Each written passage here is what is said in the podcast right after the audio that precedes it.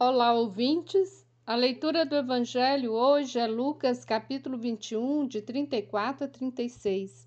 Este texto encerra o discurso escatológico de Jesus no Evangelho de Lucas. Jesus adverte a vigilância e oração. Vigilância e oração para não pesar os corações e estarmos preparados para a vinda do Filho do Homem. Então é preciso entender a simbologia bíblica por trás destas palavras. Na Bíblia, o coração simboliza a mente, é entendido como a fonte dos pensamentos e da sabedoria.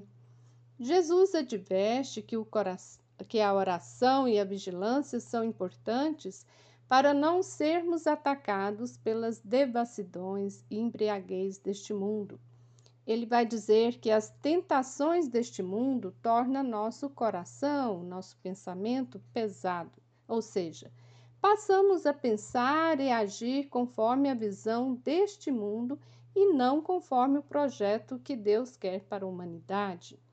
Jesus está falando do contexto de mundo que estava vivendo, que era governado pelo Império Romano, e diz que esse projeto tem fim essa cultura tem fim, portanto, não se trata do tempo cronológico que pode ser medido no calendário ou pelo relógio.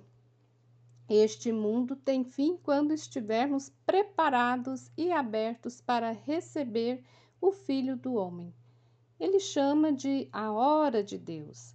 Sabemos que a hora de Deus diz respeito do tempo de Deus, do tempo Kairos, não do tempo cronológico, ou seja, é um tempo oportuno que está presente nos acontecimentos desde já, quando estamos com uma fé, uma fé atenta, uma oração ativa, uma, uma fé comprometida. Então, os reinos deste mundo serão destruídos e o reino de Deus aparece com o aspecto do Filho do Homem pois é um reino humano, é um reino que humaniza. O reino acontece aqui mesmo quando atuamos para a sua justiça entre nós. Ele já está no meio de nós, como diz Mateus no capítulo 25, e a sua plenitude se realizará na ressurreição. Trazendo para nosso contexto, precisamos ter sabedoria para não cairmos nas tentações que este mundo de hoje nos envolve. O consumismo, a ambição, a necessidade de acumular, a geração do descarte, o individualismo, tudo isso torna as relações sociais cada vez mais intolerantes e insensíveis, insensíveis diante do sofrimento e nos torna desumanos. O tema da conversa de Justiça e Paz de hoje é sobre a pastoral do menor, que é exemplo para nós de oração ativa, pois sabemos que a oração está ligada à ação. E quantas ações de promoção à saúde e à dignidade de crianças e adolescentes temos presenciados por esta pastoral.